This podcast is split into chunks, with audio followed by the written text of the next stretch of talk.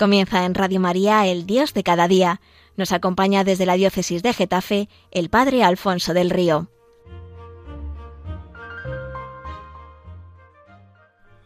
Un cordial saludo para todos los oyentes de Radio María desde el Seminario Diocesano de Getafe. Les habla el Padre Alfonso del Río en esta nueva edición del programa El Dios de cada día que se emite en Radio María y que hoy hemos titulado Convertir a Peter Pan. ¿Por qué este curioso título? Pues veréis. La víspera de cada Navidad el Papa Francisco tiene un encuentro con los miembros de la Curia Romana, sus colaboradores más cercanos, un encuentro que sirve para estrechar lazos de fraternidad, pero también como momento de reflexión y revisión.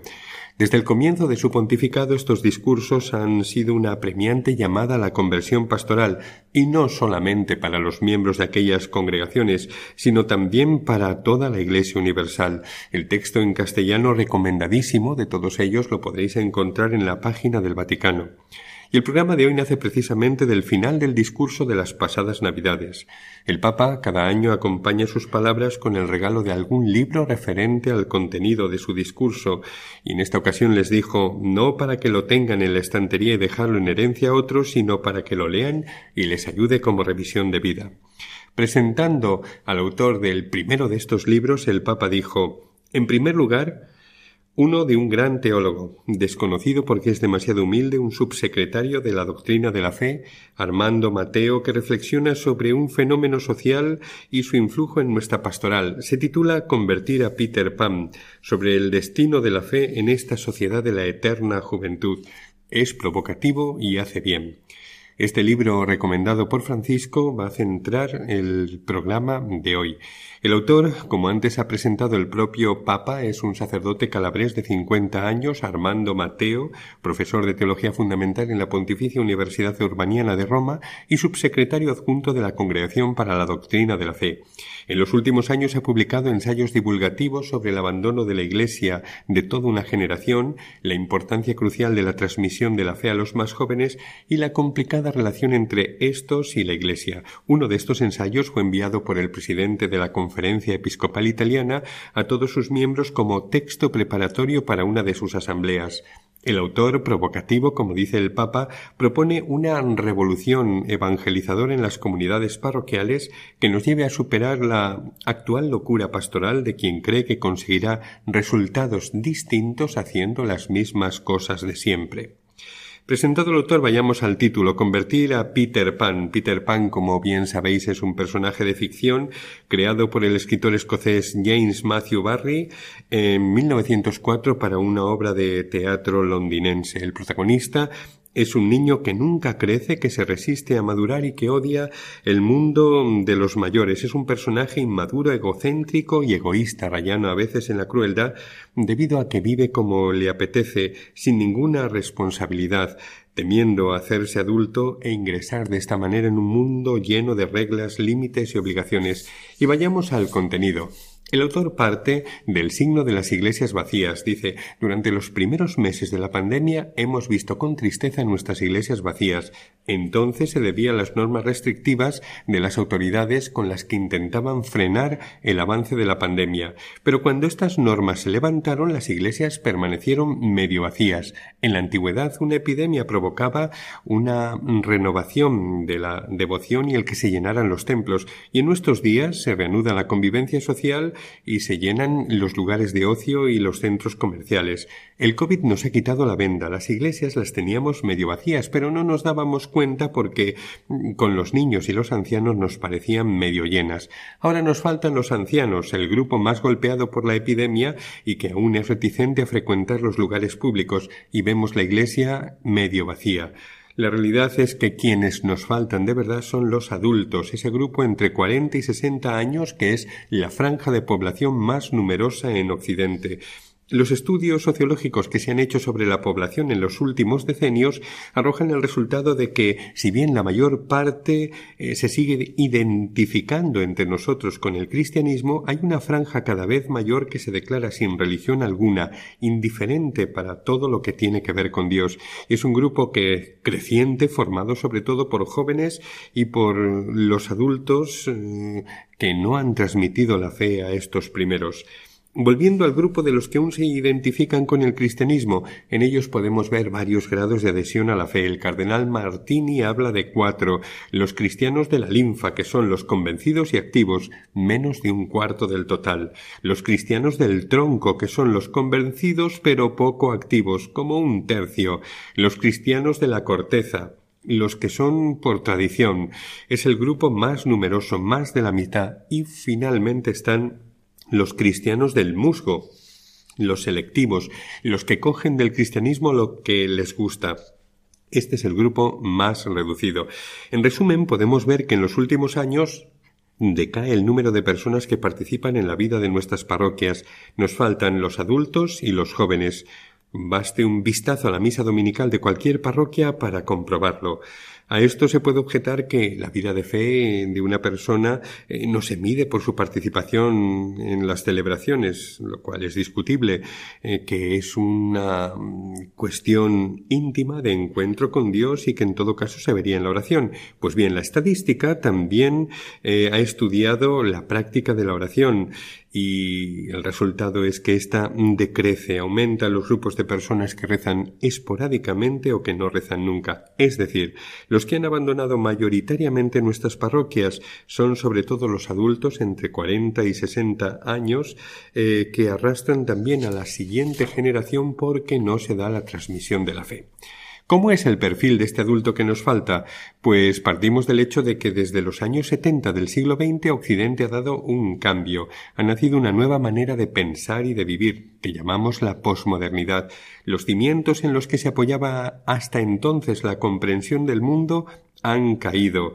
La cultura grecorromana y judeocristiana ha sido saboteada desde la mitad del siglo XIX por Darwin, Marx, Nietzsche y Freud con también la contribución de las transformaciones científicas, técnicas y artísticas del siglo XX. De esta sustitución nace un nuevo ideal de vida que tiene dos características muy marcadas. El hombre posmoderno tiene un profundo sentimiento de libertad, cree que puede realizar su proyecto de vida sin cortapisas, y el hombre moderno también se siente único y original. Desde estos dos criterios, libertad y unicidad, se debe de medir todo. Es, como veis, una visión centrada en sí mismo, con la conciencia de no tener eh, nada ni a nadie más allá ni por encima a quien rendir cuentas. Así nace un hombre sin, un hombre sin en cinco sentidos, sin trascendencia, es decir, vive de tejas hacia abajo, materialista, sin una verdad relativista, no hay una referencia fuerte, hay opiniones, sin límites, cree que puede alcanzar cualquier cosa y que puede permitírselo todo, sin moral, no tiene que dar cuenta a nadie de su vida ni tiene ningún límite que pueda acotar sus ansias de disfrutar. Es hedonista y consumista y sin política. El compromiso le da alergia, vive para sí y para lo suyo. Es un hombre individualista. Este hombre posmoderno tiene también una religión en la que encuentra eh, cómo encauzar su vida. Esta religión es el mito de Peter Pan, el mito del permanecer eternamente joven. Sin esos sin que acabamos de ver antes, la vida le parece más ligera, más llevadera. Liberada de todo ello, el hombre posmoderno se puede pasar el tiempo cuidando de la propia vida, persiguiendo sus propias metas, divirtiéndose y disfrutando. La crisis del COVID ha puesto de manifiesto cómo la economía de Occidente está vinculada a la causa del disfrute. La pregunta del hombre posmoderno cómo vivir la libertad y la unicidad, estos dos rasgos tan típicamente suyos, eh, tan rápidamente alcanzadas, es como si en manos de un niño se pone un Ferrari, algo que no sabe cómo gestionar. A esta pregunta nosotros, los cristianos, no hemos sabido ni interceptarla ni dar una respuesta. Y sin embargo, el hombre posmoderno ha encontrado respuesta en ese mito de la juventud permanente, elaborando el dogma de que fuera de la juventud no hay salvación. ¿Qué hacer? ¿Consolarnos con pensar que se trata de un creyente pero no practicante? De un hombre que en el fondo es religioso y continuar esperando su retorno a la iglesia no haciendo nada o haciendo lo de siempre, que es como no hacer nada, pues lo lógico sería salir a su encuentro y recordarle qué significa ser adulto, ayudarle con el Evangelio a encontrar una manera diferente de vivir esa libertad y esa unicidad distinta, una manera distinta de las que ofrece el mito de la eterna juventud. Es una ocasión única esta para los creyentes, pero para saberla aprovechar dos pasos son imprescindibles. El primero de ellos es aceptar que el hombre de hoy, el adulto postmoderno, no es el de la generación anterior, que ha habido un cambio radical. Y el segundo paso es acoger la llamada a la conversión pastoral del Papa Francisco y estar dispuestos a secundarla a cualquier costo. Esperando a Godot es una obra perteneciente al teatro del absurdo escrita por Samuel Beckett y publicada en 1952. En ella aparecen dos vagabundos, Vladimir y Estragón, que esperan en vano junto a un camino a un tal Godot que no acaba de llegar nunca y le esperan sin hacer nada, inmóviles. El adulto que falta a nuestras parroquias, eh, catequizado por Peter Pan y su eterna juventud, no va a venir. Hay que salir a buscarle, hay que llevarle una palabra nueva para que él pueda eh, conectar su búsqueda y una palabra que ofrezca una alternativa a lo que ha encontrado en ese mito de Peter Pan. En Evangelii Gaudium 49, Francisco nos lanza ello. Salgamos a ofrecer a todos la vida de Cristo. Repito a la Iglesia entera lo que en muchas ocasiones he dicho a los sacerdotes y laicos de Buenos Aires. Prefiero una Iglesia accidentada, herida y manchada por estar en las calles que una Iglesia enferma por estar encerrada, aferrada a sus seguridades. Si algo debe preocuparnos es el ver cómo muchos de nuestros hermanos viven sin la fuerza, la luz y el consuelo de la amistad con Jesucristo, sin una comunidad de fe que les acoja y sin el horizonte de un sentido en sus vidas. Hay una muchedumbre hambriente, Jesús nos repite sin parar, dadles vosotros de comer. A estos adultos que nos faltan los solemos englobar bajo la denominación de creyentes no practicantes, es decir, aquellos que tienen un cierto interés por la fe, pero que éste se reduce a momentos muy puntuales y cuya ausencia de nuestras parroquias parecemos ya asumir como algo normal. Mantener esta categoría creyente no practicante parece que nos dispensa de asumir una actitud misionera renovada, la propia del corazón que se ha encontrado con Cristo, que ha hallado en él su tesoro y ahora quiere compartirlo con los demás. Así alimentamos una pastoral de la espera, manteniendo todo inalterado. Al poco de iniciar su ministerio como obispo de Roma, el Papa Francisco se reunió con los encargados de la pastoral en su diócesis y les dijo es hermoso el pasaje evangélico del pastor que deja las noventa y nueve ovejas y sale a buscar a la que le falta. Nosotros tenemos una y nos faltan noventa y nueve. ¿Sentimos el ardor apostólico de salir a buscarlas? Es una gracia que tenemos que pedir al Señor porque lo fácil es quedarse en casa con nuestra oveja, peinándola y acariciándola, pero no, el Señor nos quiere pastores y no peinadores de ovejas. Cuando una comunidad se cierra así se vuelve estéril. La fecundidad del Evangelio viene de Cristo, pero pasa a través de nosotros, de nuestro anuncio, de nuestra valentía y de nuestra paciencia. Aquí es donde se está jugando el destino de Occidente, porque la verdadera crisis de hoy es una crisis de adultez. Peter Pan ni crece ni hace crecer a nadie, y sus consecuencias, dice el Papa Francisco en Fratelli Tutti, pueden ser mucho mayores que las de la pandemia. Para hacer frente a esta crisis se hace imprescindible abandonar la categoría de creyentes no practicantes y reconocer que la cristiandad se ha terminado. Godot no va a venir. Hay que ponerse en movimiento. Vamos a hacer una breve pausa musical para escuchar una canción preciosa, preciosa en la letra, es la Madre Teresa de Calcuta y preciosa en la música compuesta por Marco Frisina. Eh, se titula Jesus is my life y el texto, aunque está en inglés, os lo traduzco. Jesús es la verdad que anunciar, Jesús es palabra de vida, es camino para andar, luz que encender, vida que vivir, es amor para amar, alegría que compartir, sacrificio para ofrecer, paz que entregar pan de vida. Es el hambriento al que saciar, el sediento al que socorrer, el desnudo al que vestir, el mendigo al que acoger, el enfermo que sanar, es eh, solitario en mi amor. Vamos a escuchar esta primera mitad de la canción y al final pues oiremos la segunda parte. Una preciosa canción que nos habla de mm, lo que hemos de vivir para proponer al adulto de hoy una alternativa al mito de la eterna juventud de Peter Pan para mostrarle el verdadero rostro de Cristo en el que él puede espejarse y alcanzar su madurez.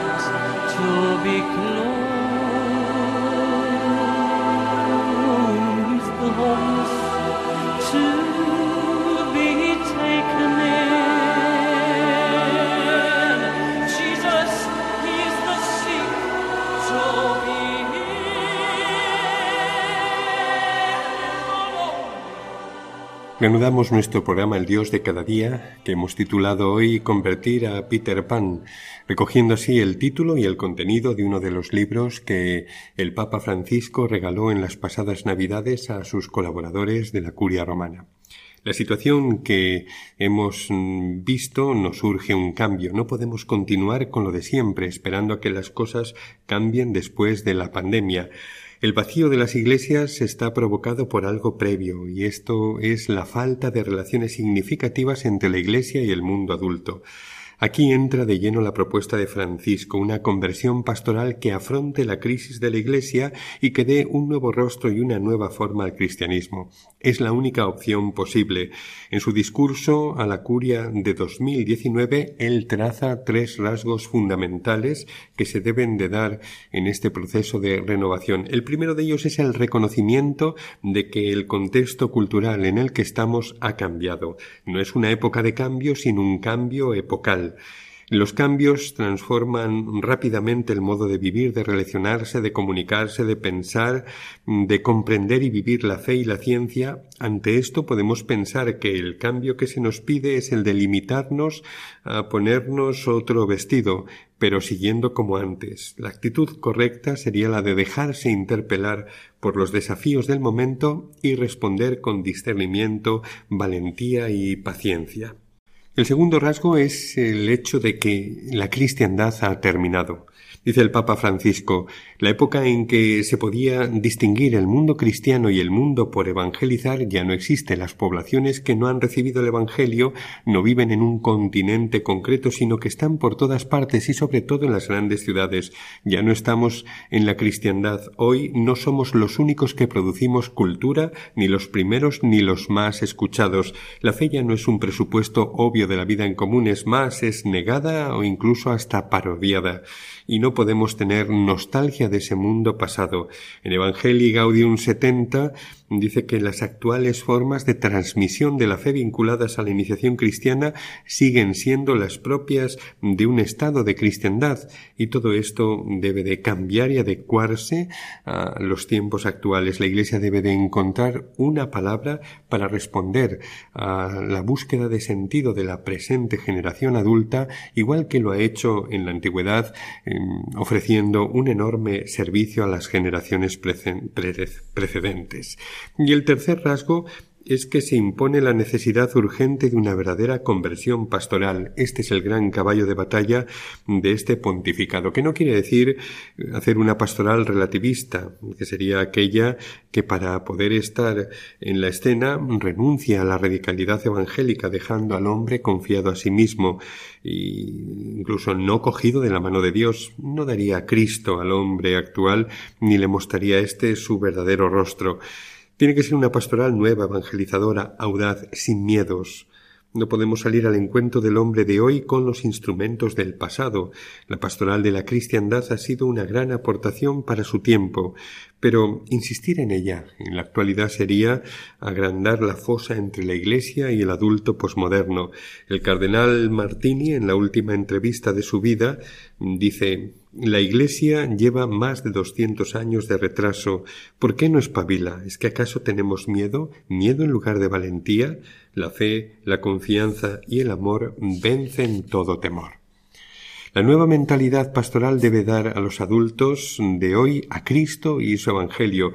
Se trata de hacerles ver la necesidad grandísima necesidad que tienen de él y proponerles una palabra que les ayude a encauzar su deseo de libertad y de unicidad encontrando eh, ese sentido a su vida. El adulto de las generaciones pasadas encontraba en la Iglesia el bálsamo de la esperanza y la luz que le permitía hacer frente a la dureza de la vida.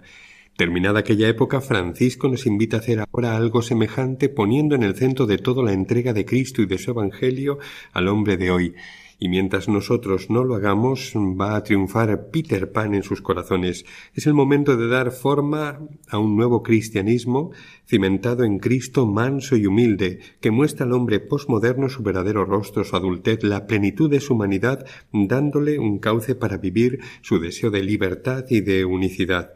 ¿Dónde captar esta mansedumbre de Cristo para ver en qué consiste la propuesta que se nos hace en su mirada? En ella vemos en qué consiste y nos sentimos llamados a vivirla, alcanzando así de su mano nuestra propia madurez. Vamos a ver algunas escenas evangélicas que nos propone el autor para contemplar esta mansedumbre de Cristo y descubrir en cada una de ellas uno de sus rasgos. Mateo 9.9, el encuentro con Leví en la oficina de recaudación de los tributos. Allí el Señor le mira mirándole con misericordia le elige. Eh, no ve, no ve a un pecador, sino un hombre que tiene su libertad en su mano y que es capaz de dar un rumbo nuevo a su vida. Esta es una de las características de esa mansedumbre de Cristo que estamos llamados a encarnar. Marcos 10 del 17 al 22 el encuentro con el joven rico. Vemos otro de esos rasgos. Eh, Cristo le propone, le hace una propuesta de vida, pero deja libre al otro, le deja ser lo que es. Eh, poniéndose a su servicio para ayudarle a alcanzar el pleno cumplimiento de su vida, pero respetando su libre decisión. Lucas 7 del 11 al 17, otro rasgo importante de la mansedumbre de Cristo es su ternura y su compasión. En este caso, sintió lástima al ver llorar a aquella viuda de Naín que salía a enterrar a su hijo. Sintió compasión de ella antes de realizar el milagro y de devolverle al, al niño. Lucas 5 del 17 al 26. Jesús em, se admira ante cuatro amigos que llevan a un amigo paralítico, lo descuelgan desde el techo por una camilla y lo colocan delante de él. Aquí aparece otro rasgo de esa mansedumbre de Cristo, la proximidad, la atención, la acogida. Manso es aquel que no quiere ser sin el otro, el que va a su encuentro, para formar con él una nueva comunidad libre y liberadora. Y otro rasgo es el que nos ofrecen los relatos de la pasión, donde vemos que el Todopoderoso no utiliza nunca su poder eh, mostrando que es Él quien libre y amorosamente entrega la vida, que nadie se la quita, y así muestra un poder que está por encima de todo poder, una libertad que está por encima de toda libertad. En el momento de mostrar con toda claridad la mansedumbre de Dios, pone las exigencias de muchos por delante de la propia vida y además anticipa un mundo nuevo, un mundo mejor, un futuro donde la bondad, la que él muestra en todo momento y sobre todo en la pasión, se convierte en una práctica habitual entre los hombres. En estos textos vemos rasgos de la mansedumbre de Cristo con los que nosotros tenemos que salir al encuentro del hombre posmoderno para hacerle una propuesta alternativa a la de vivir en permanente inmadurez de Peter Pan. Esto requiere conversión pastoral y vivencia personal de esta propuesta. Decirle, mira, lo que te ofrezco es esto precisamente que yo estoy viviendo, siendo nosotros transparencia de este Cristo.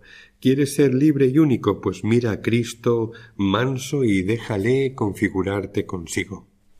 Para lograr evangelizar el corazón de este hombre posmoderno, un hombre identificado con Peter Pan, es necesario abandonar el siempre se ha hecho así, y explorar caminos nuevos sin miedo a equivocarnos, herirnos o mancharnos, ideando nuevas formas de proximidad. El Papa Francisco es pionero en todo ello.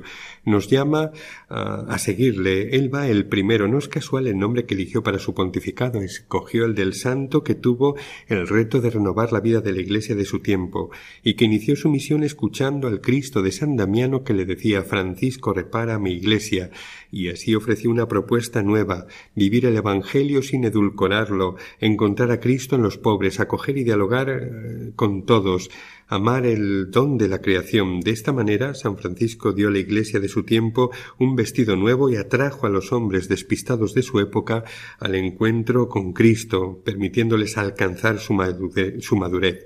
Pues es momento de soñar con que esto vuelva a suceder en nuestra época, soñar con una iglesia que se renueva, que ofrece al hombre de hoy un camino nuevo para conducirlo al Señor y que en aras de ello de evangelizar a Peter Pan está dispuesta a todo cambio.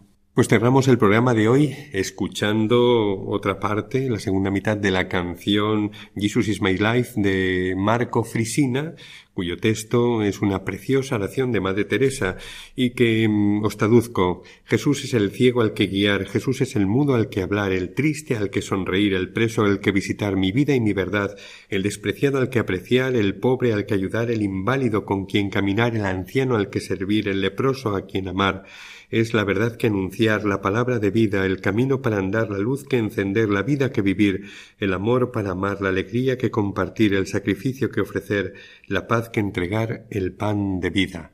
Este es el Cristo que nosotros tenemos que entregar al hombre moderno para evangelizar a Peter Pan.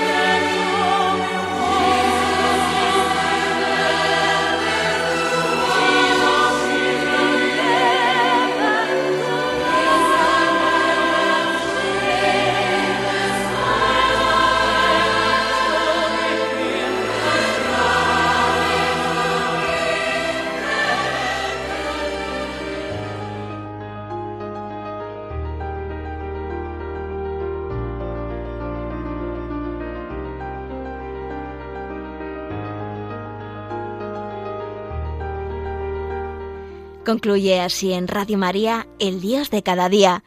Nos ha acompañado desde la diócesis de Getafe el Padre Alfonso del Río.